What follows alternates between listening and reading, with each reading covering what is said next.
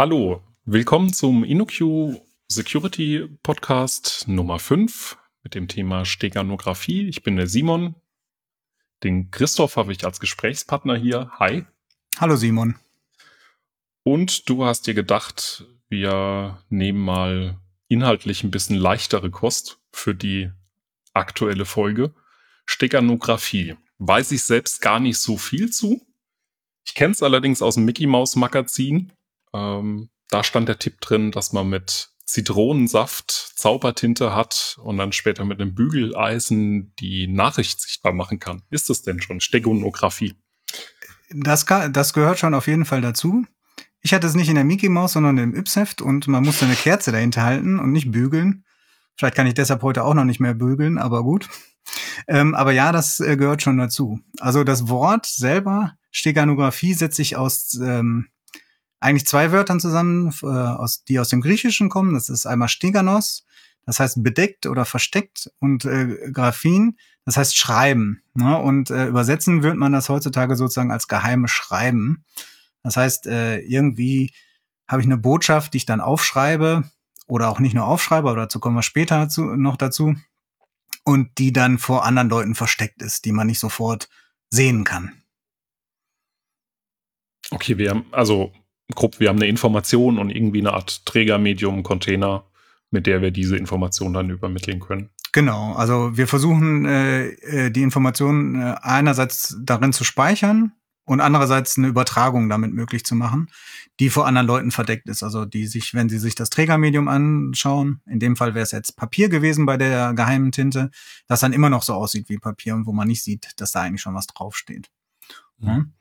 So Dinge wie Geheimtinte und äh, irgendwie auch bei der Kryptographie hast du ja sowas wie Rot 13 äh, oder auch irgendwie Cäsar-Verschlüsselung. Ne? Das hat ja relativ weitreichend zurückhistorische Wurzeln. Wie ist es denn bei der Stegonographie? Super Tag für einen Zungenbrecher. Ja,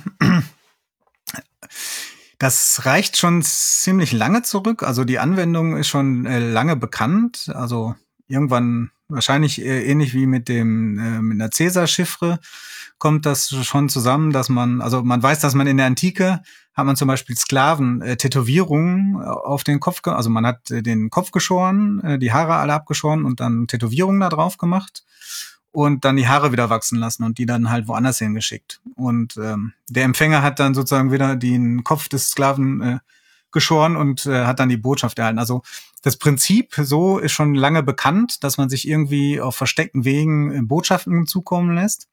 Äh, der Begriff ist noch nicht so alt, ähm, beziehungsweise weiß man das nicht so, aber der taucht erst einmal auf eigentlich äh, in einem Buch. Das wurde äh, von einem deutschen Benediktinermönch geschrieben, der hieß Johannes Tritemius und das hieß Steganographia. Und äh, da geht's um Steganographie und auch um Kryptographie und auch um Magie. Also ähm, so ein bisschen so ein mystisches Buch. Auf jeden Fall taucht da dieser Begriff eigentlich so zum ersten Mal auf, wie man das heute bezeichnen würde, während die Praxis aber schon eigentlich viel älter ist. Okay, wie schlagen wir denn den Bogen jetzt zu äh, quasi digitaler Steganografie? Weil von Geheimtinte und Zauberschrift sind wir jetzt ja inzwischen ein bisschen entfernt. Ja, so sozusagen Zaubertinte hat man heutzutage auch noch immer noch äh, digital, aber dann äh, können wir gleich vielleicht noch mal erklären. Äh, ich würde noch mal kurz äh, zurückgehen auf die Definition. Vielleicht zwei Sachen, die man noch im Kopf behalten sollte oder Begrifflichkeiten, die man noch hört, neben Steganographie wäre das Steganogramm. Das ist das Trägermedium, was dann modifiziert wurde und das dann eine äh, geheime Botschaft enthält. Und die Steganalyse, das ist halt die Analyse von steganografischen Verfahren, um zum Beispiel äh, sowas auch wieder sichtbar zu machen. Ne? Ähm, also der klassische ähm, drei Fragezeichen Steganalist würde dann zum Beispiel äh, die Blätter oder die Briefe auch noch mal von der Kerze halten, um zu sehen, ob da nicht noch mit Zaubertinte drauf geschrieben wurde. Aber jetzt wieder äh, noch mal zurück ähm, oder hin zu der digitalen Steganographie. Ähm, da gibt's verschiedene Anwendungen, äh, die man haben kann. Das ist einmal der Text, äh, wo man typischerweise ähm, Nachrichten drin versteckt oder auch in Audiodateien oder Videodateien oder auch in Bildern. Und wenn wir uns jetzt mal den Text anschauen, äh, als Trägermedium, ne, dann haben wir auch wieder die Zaubertinte. Also die, die einfachste Möglichkeit, da zum Beispiel Text drin zu verstecken, ist, wenn wir jetzt, sagen wir mal, wir haben ein Word-Dokument oder ein Dokument halt, ähm, das irgendwelche ähm, Auszeichnungen noch haben kann, mhm. dann können wir zum Beispiel äh, den äh, auch das weiße Blatt machen und da weißen Text draufschreiben. Ne? Und wenn man das verschickt und sich jetzt erstmal so anschaut, oberflächlich, dann sieht man da nichts. Und ähm, das ist natürlich auch ganz einfach sichtbar zu machen, indem man dann einfach alles markiert und vielleicht die Farbe ändert oder schon durch, wenn man alles markiert sieht, dass sich darauf Text befindet. Aber da haben wir die ganz klassische Zaubertinte auch wieder in Word nachgebildet mhm. dabei. Also das wird gehen. Das sind natürlich Sachen, die man so dann heute nicht mehr anwenden würde. Das sind natürlich ein bisschen einfach, äh, sondern die sind heute deutlich ausgefuchster, die Verfahren, um da äh, Botschaften, geheime Schriften in irgendeinem Trägermedium zu verstecken, auch in Text zum Beispiel. Okay, das heißt, je mehr Features eigentlich auch irgendwie mein Trägermedium hat, ne, je komplexer das ist, desto einfacher lassen sich dann irgendwo Informationen unterbringen. Ähm, Text ist ja die einfachste Variante, aber ein Office-Dokument ist da ja vielfältiger.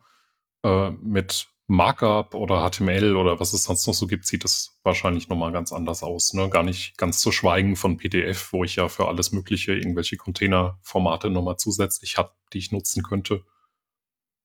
Ja, also bei diesen Textmedien, die du jetzt so genannt hast, die zwar alle irgendwie Text sind, also HTML besteht ja, ist ja auch eigentlich nur eine Textdatei oder auch Word, ist dann eine XML-Datei, die auch wieder ein Textformat ist. Ähm, und auch bei PDF hat man hauptsächlich Text, ist natürlich ähm, macht's das leicht, weil ähm, es gibt ja halt den Unterschied zwischen A, was steht da drin, also rein textuell, und äh, dem, wie wird das denn äh, gerendert? Ne? Also mit welchem Betrachtungsprogramm mache ich das jetzt in Word? Ne? Da gibt's halt Farben, die ich ändern kann und dann kann ich weiße Schrift auf weißem Hintergrund machen. Oder im HTML, da kann ich natürlich, im HTML hat Kommentare. Dann kann ich einfach in den Kommentar was schreiben. Öffne ich das jetzt in meinem Browser, erscheint aber ganz normal irgendeine HTML-Webseite, die gerendert wird und da wird, sieht man von den Kommentaren nichts. Ist natürlich auch noch einfach zu entdecken, indem ich einfach den Quelltext öffne und dann äh, mir den da durchlese, aber trotzdem ähm, ist es erstmal oberflächlich betrachtet äh, äh, natürlich äh, versteckt. Ne? Und äh, da bieten halt diese ganzen Formate, die wir heutzutage benutzen, um reine Texte auszutauschen, äh, jede Menge Möglichkeiten, weil die wenigsten Anwendungen, auch wenn sie textbasiert sind, äh, tauschen ja auch reinen Text aus. Ne? Also äh, selbst bei Mails habe ich heutzutage typischerweise HTML-Mails. Mhm. Dann gibt's halt, PDF ist allgegenwärtig überall als Format. Ähm, Word leider auch. Ne? Das ist auch ein äh, Format, was man überall findet, was herumgeschickt wird. Von daher ähm, ist das so, dass man da entsprechend äh, auch oft mit verschiedensten Möglichkeiten da auch viel, äh, an vielen Stellen was unterbringen kann. Ja, stimmt, hast ja Multipart My Messages und sowas. Zum Beispiel, ne? Also Sachen, die werden dann gar nicht angezeigt. Um, ähm, auf, rein auf der Textebene was zu verstecken, ähm, also jetzt in dem, wenn man es rein die, die, ähm, also nicht in einem irgendeinem äh, Betrachtungsprogramm wie, wie ein PDF-Viewer oder so be, sich das anschaut, äh, da was zu verstecken, ist natürlich deutlich schwieriger, ne? Hm, weil da fällt sowas auf. Da muss man vielleicht äh, auch mit Sachen arbeiten, ähm, wie die, äh, man kann zum Beispiel in Leerzeichen was verstecken, weil es verschiedene Arten von Leerzeichen gibt. Ne? Und ähm, die werden dann anders kodiert. Die sehen dann aber auch im normalen Text, also auch wenn ich es im Texteditor öffne, dann typischerweise gleich aus. Oder in Unicode-Zeichen, da gibt's ja ähm, zum Beispiel auch, das hatten wir, glaube ich, auch mal in einer anderen Folge besprochen, äh, dass man URLs fälschen kann äh, oder äh, nicht fälscht, sondern nur ähnlich aussehen lässt, indem man bestimmte Zeichen äh, die jetzt aus unserem lateinischen Alphabet kommen, mit ähnlich aussehenden Zeichen aus dem kyrillischen Alphabet ersetzt.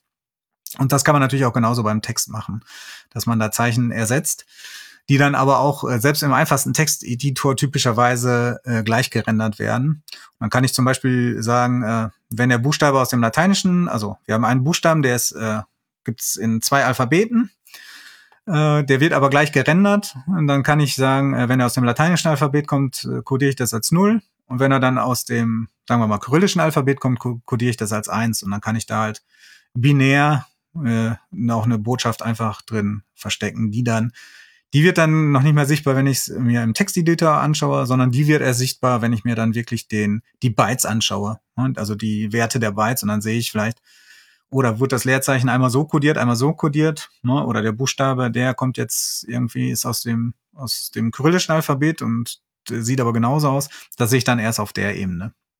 Okay, da haben wir dann so ein bisschen eine Verwandtschaft, so eine Verschlüsselung, ähm, wo man sagen kann, okay, äh, über den Weg kannst du dann halt je nach Algorithmus dann auch nochmal Dinge versteckt übertragen. Äh, genau, dann brauche ich da schon einen Algorithmus, äh, also ähm, ähm, in der einfachsten Form halt in einfach binär kodiert, der das dann nochmal auseinander nimmt, aber der zum Beispiel weiß, wissen muss, welche Zeichen können denn jetzt überhaupt doppelt kodiert sein und die anderen sind halt nicht geeignet als Trägermedium. Ähm, da muss man da äh, schon, äh, hat, man dann halt Ähnlichkeiten, weil man Algorithmus benutzt. Aber das wird auch oft zusammen mit kryptografischen Verfahren angewendet. Äh, kommen wir mhm. vielleicht später mal noch darauf zurück, wenn wir um die Anwendungsmöglichkeiten uns anschauen, warum man das denn auch kombiniert. Wie sieht's denn mit Bildern aus? Ja. Also außer dem offensichtlichen, ich nehme irgendwie einen Abschnitt im Bild und schreibe da quasi die Information rein. Ja, Bilder bieten ganz äh, vielfältige Möglichkeiten darin, was zu verstecken. Ähm, ähm, eine einfache äh, Möglichkeit ist zum Beispiel, dass äh, viele Bilder Metadaten haben, also EXIF-Daten. Und da könnte ich zum Beispiel was reinschreiben. In EXIF gibt es zum Beispiel auch Kommentarspalte und ähm, also nicht Spalte, sondern Kommentarfeld. Und da könnte ich was reinschreiben. Und äh, EXIF-Daten sieht man jetzt normalerweise auch nicht, wenn ich mir Bilder in Webseiten ansehe oder mit normalen Bildbetrachtungsprogrammen, dann sehe ich die typischerweise nicht, sondern das muss ich dann nochmal extra einstellen oder extra Programme benutzen, um diese Daten daraus zu extrahieren. Das ist eine relativ einfache Möglichkeit. Äh, dann kann man natürlich auch sagen, ähm, dass man es direkt in den Bilddaten versteckt, dann wird schon schwieriger. Ähm, da könnte man zum Beispiel bei einer äh, PNG-Datei da ist äh, am Anfang angegeben die, die Bildgröße. Wie breit und äh, wie hoch, also wie viel Zeilen und Spalten hat das. Und sagen wir mal, wir haben ein Bild von äh, 1000 mal 1000 Pixeln. Ne? Ähm, dann könnten wir jetzt sagen, äh, die unteren 200 Pixel, da schreiben wir jetzt unsere äh, geheime Botschaft rein. Dann schreiben wir die da rein. Wie, wie wir das machen, können wir gleich nochmal erklären.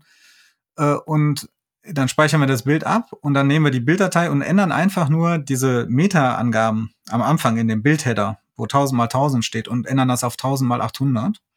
Und der typische Renderer, also eigentlich fast alle Renderer von allen Bildbetrachtungsprogrammen und Browsern, die rendern dann halt genauso viel wie in diesen Metadaten steht, 1000 mal 800. Die 200 Zeilen werden nicht angezeigt. Und dann habe ich 200 Zeilen, um da äh, Daten drin zu verstecken. Also das heißt, ich habe trotzdem die Daten da drin, aber die Meta-Attribute vom Dateiformat lassen es halt zu, dass ich quasi den Viewport bestimme, der eigentlich gerendert wird. Ganz genau. Ne, das, ja. ist, das ist ein relativ einfaches Verfahren.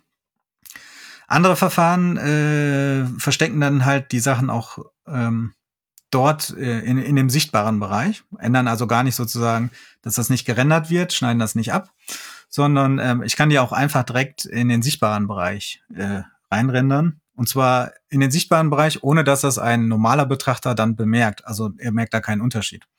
Und das geht zum Beispiel so, indem ich, also so ein Bild hat ja, ist ja typischerweise aufgebaut aus Pixeln und äh, die Pixeln sind dann, da stehen zum Beispiel für einen Pixel stehen die drei Farben RGB, Rot, Grün, Blau drin, mit einem Wert von einem Byte, von, also Werte von 0 bis 255. Und insgesamt kommt man so dann auf 16,7 Millionen Farben, die man damit darstellen kann. Und wenn ich jetzt das unterste Bit von so einem Byte nehme und das als Trägermedium nutze, also wenn ich da einfach sage, eine 0 ist 0 und eine 1 ist 1, dann verändere ich den Farbwert für jeweils Rot, Grün und Blau nur minimal. Und normalerweise ist das so, dass man das nicht erkennen kann. Also wenn ich so ein Foto habe, äh, der minimale Unterschied ähm, ist für den normalen Betrachter nicht zu erkennen. Ne, das geht dann über die menschliche Wahrnehmung hinaus, so dass ich das nicht erkennen kann. Und um das zu erkennen, da müsste man auch dann einen sehr guten Monitor haben und auch ein bisschen geschult sein. Dann wird man vielleicht ein bisschen was erkennen darüber. Aber normalerweise ist das nicht so. Ne? Und dann kann ich pro Byte, ne, also pro Farbe, ein Bit zum Beispiel codieren, ohne dass das äh, bemerkt wird. Ich kann sogar noch mehr Bits unten nehmen. Also desto mehr ich nehme, desto eher kann das auffallen, dass das Bild irgendwie ein bisschen komisch aussieht, dass die Helligkeiten sich da verschieben und ähm, das vielleicht ein bisschen anders aussieht. Aber normalerweise kann man das äh, nicht unbedingt bemerken mit dem bloßen Auge. Und wenn ich Bilder habe, die zum Beispiel, also 8-Bit ist jetzt so heute der Standard pro Farbe. Aber in vielen Bildbearbeitungsprogrammen oder in der High-End-Fotografie, da werden schon mehr Bits genommen. Da hat man 16-Bit oder 12-Bit äh, pro Kanal, also pro Rot, Gelb, Grün. Äh, nee, Rot, Gelb, Blau. Ähm, oder Rot, Grün, Blau. Ist es gelb oder grün? Ich weiß es jetzt gar nicht. Auf jeden Fall zwischen den drei Farben äh, hat man dann äh, gelb. Ähm, deutlich mehr äh, Farbabstufungen, die A, sowieso die heutigen Monitore so kaum darstellen können, noch dass die groß wahrnehmbar sind. Ähm, von daher kann ich das zum Beispiel da drin super verstecken.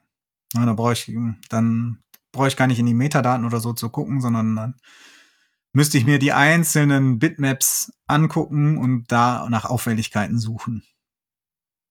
Okay, da muss ich aber drauf achten, wenn ich meine Rot-Grün-Blau-Werte habe, ähm, dass das am Ende auch kompressionssicher ist, oder? Ja, ähm, die Verfahren, die ich jetzt so beschrieben habe, ähm, die sind nicht kompressionssicher. Damit kommen wir vielleicht zu so dem Thema, äh, welche Eigenschaften hat denn so die digitale Steganographie oder welche sollte sie haben? Ähm, und worauf du jetzt ansprichst, ist die sogenannte Robustheit. Ähm, Audio, Video und Bilder werden ja oft mit einem Verfahren komprimiert, das verlustbehaftet ist. Ähm, das heißt, bei der Komprimierung gehen Informationen verloren. Und zwar so, dass äh, man nutzt sich dabei auch die äh, Wahrnehmungsfähigkeiten des Menschen aus, sind das Informationen, die wir Menschen gar nicht wahrnehmen. Ne? Das heißt, nach der Komprimierung sieht das für uns das Bild immer noch genauso aus. Äh, trotzdem sind da Informationen verloren gegangen, indem man zum Beispiel ähnliche Farben, äh, die sich nur minimal unterscheiden, alle gleich gemacht hat. Ne? Und Gleiches lässt sich halt besser komprimieren. Ne? Ähm, man sieht das, wenn man zu viel äh, Verlustbehaftung hat, halt äh, an diesen typischen Kompressionsartefakten, also wenn so Bilder auf einmal in so viereckigen Blöcken erscheinen, dann hat man es übertrieben. Ne? Also das ist also parametrisierbar. Und ähm, Normalerweise ist es aber so, dass man es komprimieren kann, ohne dass man es merkt. Das heißt aber, Informationen gehen verloren. Und wenn wir jetzt das so machen würden, wie ich das gerade mal beschrieben habe, mit den Bildern, dass wir da immer äh, ein, äh, die, die, das niederwertigste Bit machen, äh, verändern können, könnte es passieren, dass der Komprimierungsalgorithmus äh, sagt, da sind kaum Unterschiede, ich mache daraus jetzt alles Nullen oder alles Einsen. Und dann ist unsere ähm, Information natürlich erstmal weg. Ne? Da müssen wir dann auf andere Verfahren zugreifen, die robuster gegenüber der Komprimierung sind. Okay. Ähm, das sind die Bilder. Du hattest es eben erwähnt, ähm, Video. Ist, sind wahrscheinlich ähnliche Verfahren, oder? Man kann also, im Video natürlich ähnliche Verfahren machen, weil Video sind ja erstmal auch äh, Einzelbilder. Mhm. Ähm, aber da setzt man auch eher auf Verfahren, die auch im Audiobereich äh, gängig sind, weil Video und Audio ähm, typischerweise ähm, verlustbehaftet komprimiert werden. Bei Bildern kann man immer noch PNGs nehmen. Die sind im Gegensatz zu JPEG-Bildern äh, zum Beispiel nicht verlustbehaftet.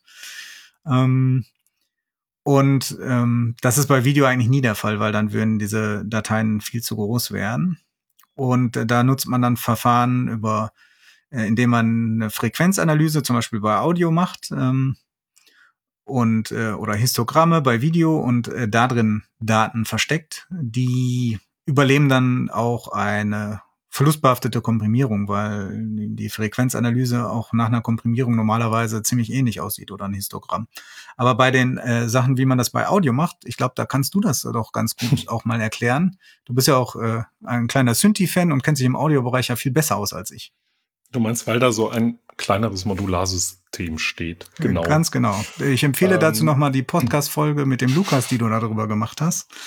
Ähm, sehr interessant. Aber erklär uns doch nochmal, wie das jetzt bei äh, Audio so funktionieren kann.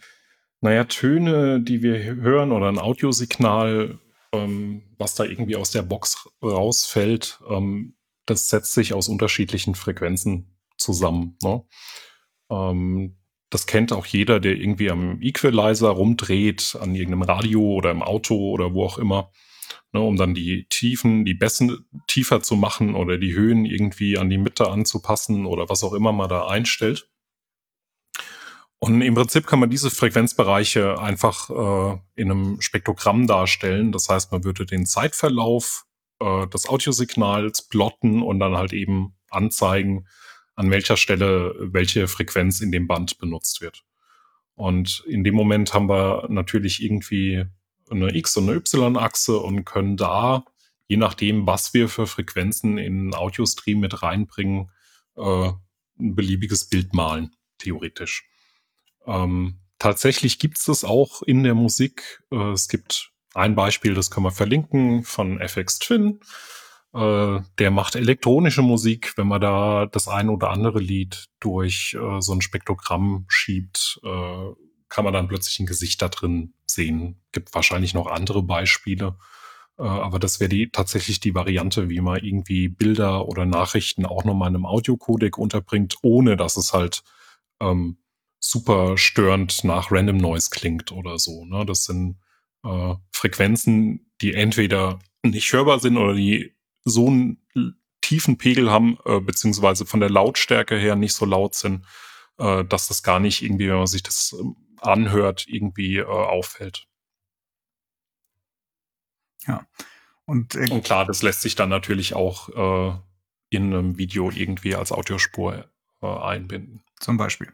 Aber genauso geht es auch über die Analyse der Bilder, die man genauso, dass man äh, da entsprechend äh, andere Bilder drin verstecken kann. Das äh, funktioniert ganz ähnlich. Die Charakteristika dieser Frequenzanalyse ist bei Audio und Video natürlich ganz anders, aber äh, das Prinzip ist dasselbe in dem Fall. Ne? Also, dass man das äh, ein Bild im Bild im Video hat, das mhm. auch eine Komprimierung übersteht. Ne? Und ähm, gut, was man dabei natürlich beachten muss, ähm, ist, dass ähm, jetzt sind wir da natürlich viel robuster, äh, haben dann aber wahrscheinlich deutlich weniger Bandbreite dadurch. Ne? Also wenn ich mir jetzt vorstelle, wir haben so ein Bild und ich kann irgendwie jedes von jedem Byte äh, für, für die äh, für jede Farbe ein Bit dafür benutzen, dann habe ich relativ viel Bandbreite ähm, ne, und viel Platz, um da was zu machen. Wenn ich mir jetzt überlege, aber in so einer Frequenzanalyse habe ich so ein Bild, äh, muss ja noch nicht mal ein mhm. Bild sein, ich könnte ja auch ein Wort da reinschreiben, dann habe ich natürlich äh, viel mehr äh, Daten verbraucht ne, an der Stelle. Das heißt, meistens geht die Robustheit, die man erlangt, äh, auf Kosten der Bandbreite. Also wie viel kann ich denn codieren dabei? Mhm, ja, klar, das Audiosignal muss eine gewisse Länge haben bei der Skalierung. Ähm, das mhm. kann ich halt nicht kürzer machen. Ja. ja oder wenn man es nochmal auf Bilder überträgt, ähm, ich hatte ja vorhin erwähnt, dass man beim PNG einfach sagen kann, die Zeilen, ändere ich die Metadaten, die werden dann nicht mehr angezeigt. Kann mir jetzt überlegen, äh, nehme ich jetzt jedes, nehme ich die einzelnen Bytes und codiere da direkt sozusagen die Nachricht rein. Ne? Also für jedes Bytes könnte ich einen ASCII-Buchstaben nehmen. Ähm, oder schreibe ich in das Bild wirklich als Bild was rein? Ne? Also ich könnte ja da auch mit einem Font einfach einen Text reinschreiben in das Bild, was optisch sichtbar ist. Dann verbrauche ich natürlich auch viel mehr Bandbreite, ne? um, um Wort da reinzuschreiben. Ähm, was aber dann wieder den Vorteil hat, wenn es äh, verlustbehaftet komprimiert wird, also wenn es jetzt nicht ein PNG ist, sondern ein JPEG, oder PNG kann man auch verlustbehaftete Kompressionsverfahren einsetzen, wenn man will, äh, dann bleibt das auch erhalten. Ne? Und ähm, da geht es jetzt dann auch um die Frage, äh, die damit reinspielt, wer ist der Empfänger ne? und ähm, wie sicher soll das sein? Und zwar gibt's äh, also Sicherheit im Fall der Steganographie bedeutet halt, ähm, inwieweit wird's vor dem Empfänger verborgen. Wenn ich jetzt einen, sozusagen Klartext in Frequenz, in der Frequenz verstecke oder ein Bild, oder beim Bild einfach was abschneide und den unteren Teil nicht sehe und jemand macht eine Frequenzanalyse oder schaut sich das mit einem Viewer an, mit dem man das einstellen kann, dass der trotz diese diesen abgeschnittenen Bereich trotzdem einstellt, dann kann man das natürlich ja. sofort sehen. Während ich das, wenn ich das automatisiert analysiere, äh, das schon schwieriger ist. Ne? Also dann bräuchte ich ja sowas wie äh, OCR, um da diesen Text lesen zu können, der da versteckt ist. Also es gibt einen Unterschied, ob ich sicher bin vor Maschinen oder sicher bin vor Menschen. Mhm. Weil der Mensch würde im umgekehrten Fall, jetzt bei dem Bild, wenn da irgendwie so ein Bitmuster wäre aus Nullen und Einsen, wahrscheinlich nur Rauschen sehen.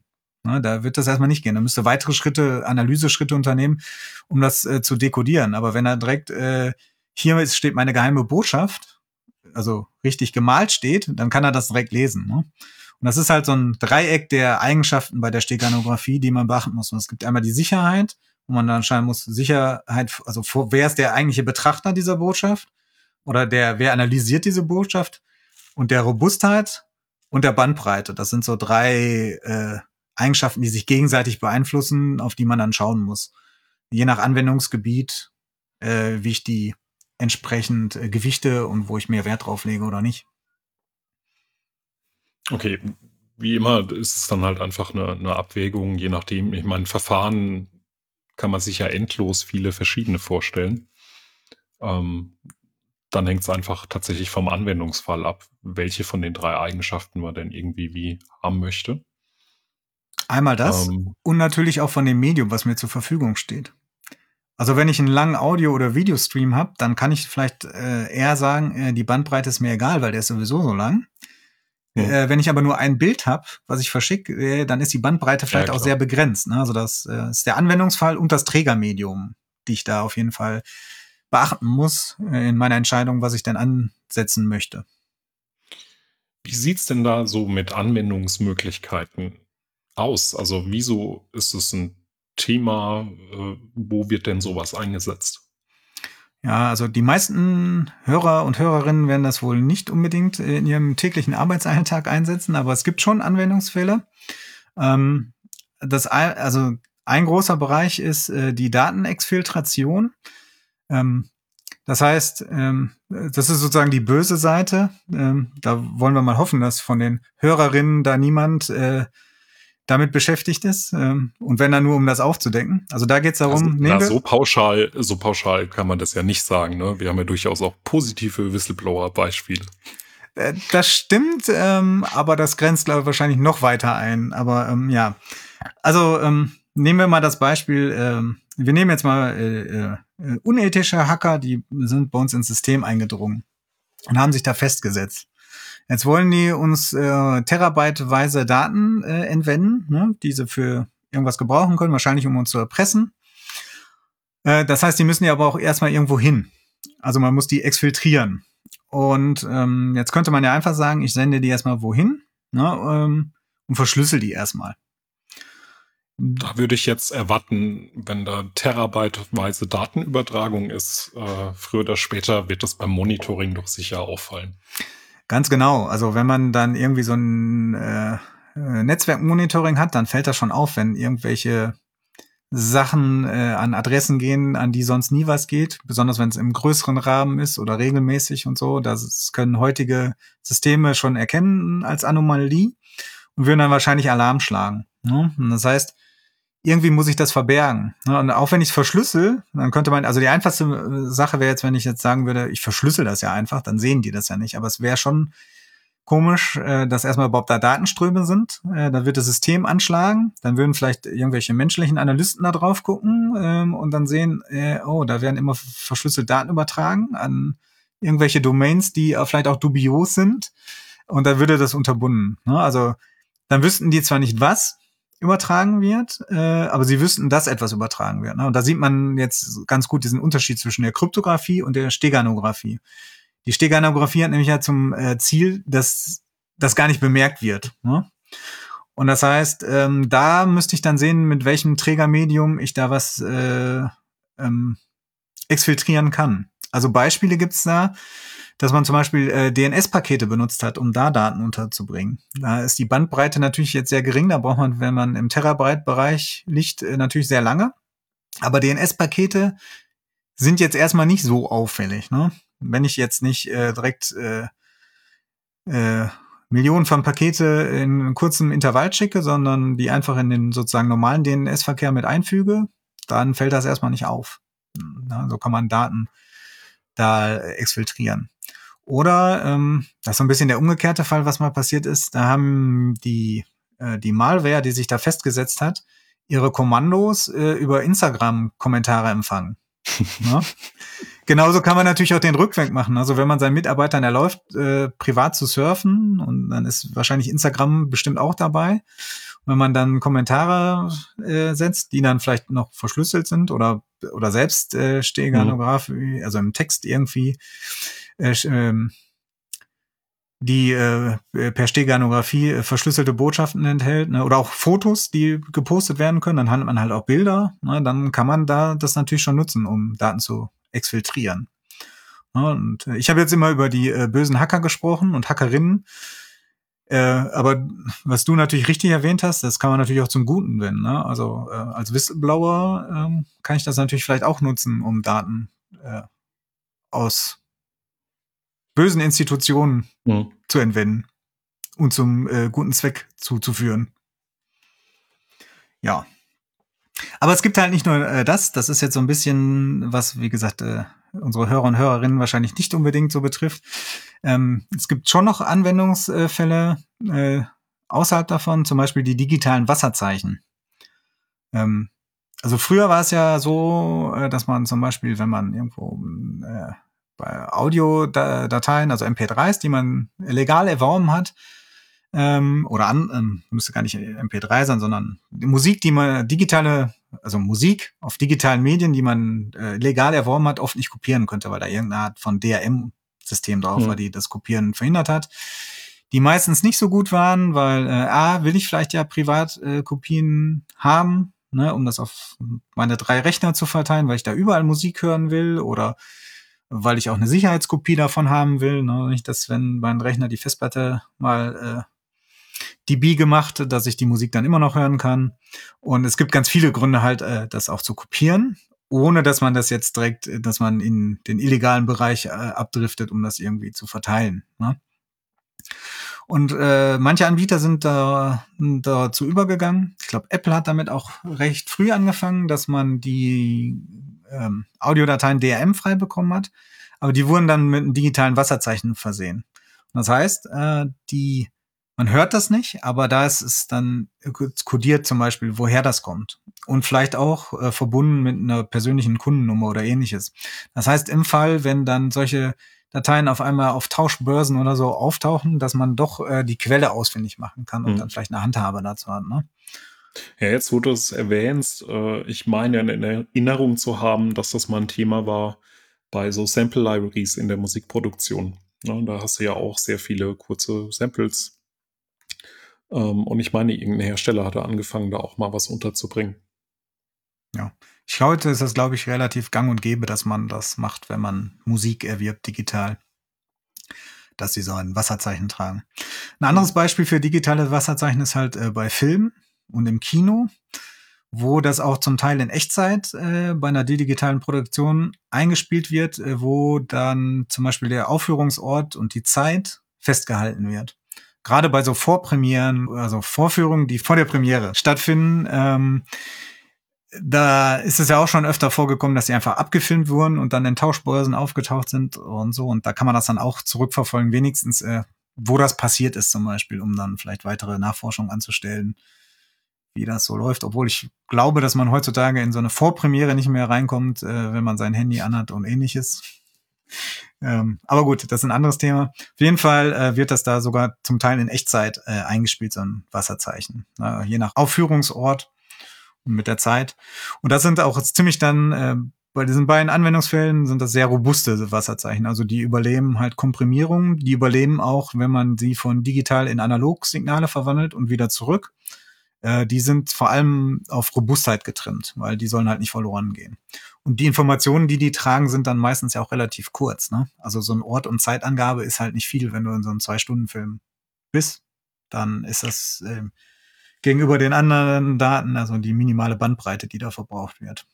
Ja, es würden ja schon einzelne Schnittmarken reichen, wie man das aus den alten Filmen kennt.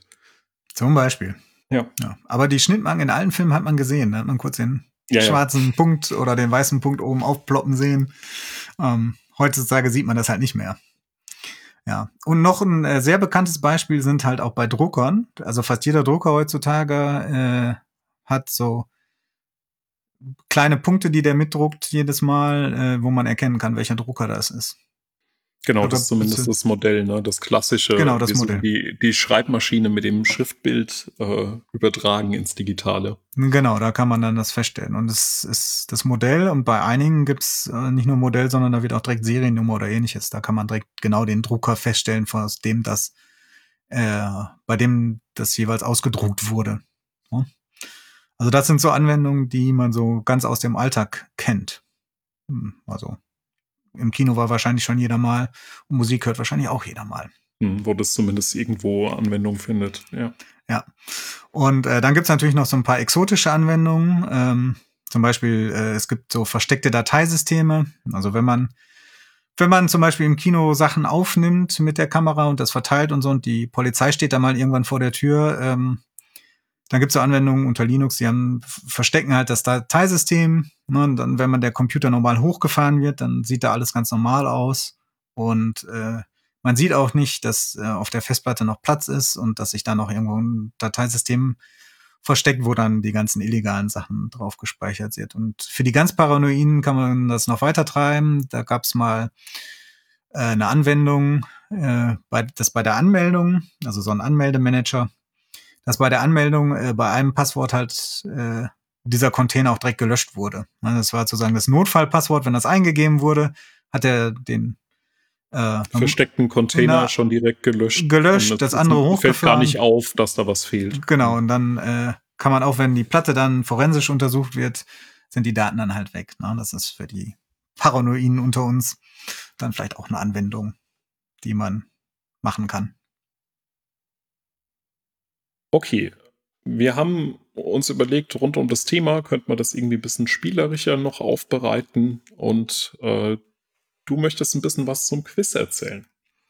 Ja, wir haben uns überlegt, ähm, das ist jetzt auch, wie du, wie du es am Anfang auch vielleicht immer als Spaßfolge ein bisschen äh, beschrieben hast oder spaßiges Thema, dass wir dazu ein kleines Quiz machen. Und zwar haben wir rund um diese Folge auch ein paar ähm, Botschaften versteckt, steganografisch. Und äh, ihr seid jetzt aufgerufen, uns die zu schicken und dabei könnt ihr was gewinnen. Und zwar wird es äh, ab dem nächsten Jahr, 2021, auch eine Web-Security-Schulung von InnoQ geben und ähm, für die könnt ihr dann einen Platz gewinnen. Das ist der erste Preis. Wo sich jetzt diese versteckten Botschaften alles befinden können, wo nicht, äh, wer daran teilnehmen darf und wer nicht. Also die InnoQ-Mitarbeiter sind wohl ausgeschlossen. Ähm, und äh, das ganze Prozedere werden wir euch jetzt nicht hier erzählen. Da könnt ihr in die Show Notes gucken. Da gibt's dann, äh, wird das alles erklärt. Ne? Gibt's einen Link zu. Und dann stehen die ganzen Teilnahmebedingungen und äh, wo ihr euch hinwenden müsst mit eurer Lösung. Und da steht dann da alles drin. Und dann könnt ihr uns das schicken. Und wir sind sehr gespannt, wie viel ihr denn da herausfinden werdet. Und das sei verraten, es ist mehr als eine geheime Botschaft. Genau, von daher freuen wir uns auf kleine äh, eine kleine äh, Beschreibung, wie ihr denn eine Lösung gefunden habt, wenn er da was findet. Ganz genau. Das wäre noch gut, wenn ihr euren Lösungsweg, wie seid ihr da hingekommen, äh, auch noch kurz beschreibt. Das müsst ihr aber nicht, um zu gewinnen. Aber schön wäre es trotzdem. Genau, wenn es äh, mehrere Leute gibt, die alles finden, äh, würden wir dann das Voucher unter den Teilnehmern verlosen. Ganz genau. Aber wie gesagt, Bedingungen und äh, alle Details äh, findet ihr dann nochmal auf der Seite zum Podcast. Und äh, ja, damit sind Alles wir durch klar. für heute, oder? Ja, dann bedanken wir uns bei euch fürs Zuhören. Und dir, Christoph, danke ich fürs Gespräch. Vielen Dank. Dir auch, Simon. Mach's gut. Ciao. Ciao.